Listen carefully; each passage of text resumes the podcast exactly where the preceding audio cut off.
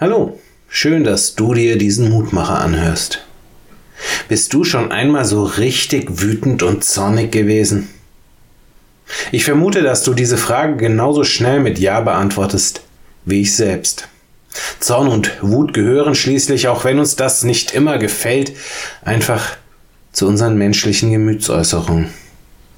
Da verhält sich ein anderer oder eine andere in einer Weise, die aus meiner Sicht vollkommen unangemessen ist, und ich merke, dass es anfängt in mir zu brodeln.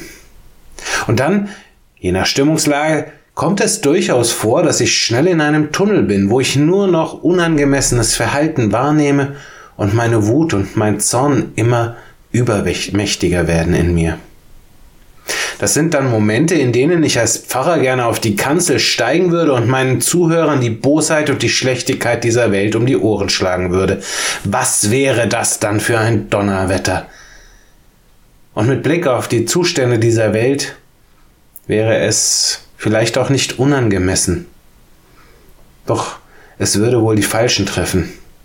Denn die, die mir zuhören, leiden doch wie ich an der Ungerechtigkeit, an der Bosheit dieser Welt, zu der wir selbst leider doch auch immer wieder beitragen.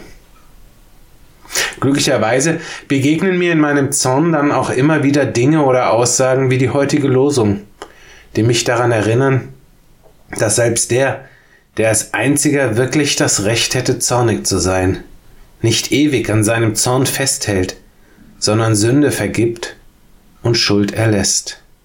Wo ist solch ein Gott, wie du bist, der die Sünde vergibt und erlässt die Schuld denen, die geblieben sind, als Rest seines Erbteils, der an seinem Zorn nicht ewig festhält, denn er hat Gefallen an Gnade. Micha Kapitel 7, Vers 18 Gott, ich danke dir aus ganzem Herzen für deine Liebe und deine Gnade. Ich habe sie nicht verdient und du schenkst sie mir doch. Hilf mir, dass ich mich immer wieder von dieser Einsicht in deine Arme zurückholen lasse. Hilf mir, dass ich nicht mein eigenes Urteil zum Maßstab meines Denken und Handelns mache, sondern dass ich dir und deinem Wort den Raum gebe, diese Welt zu verwandeln. Amen.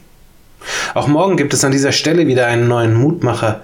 Für heute wünsche ich dir einen guten und gesegneten Tag. Bleib gesund, aber vor allem bleib behütet.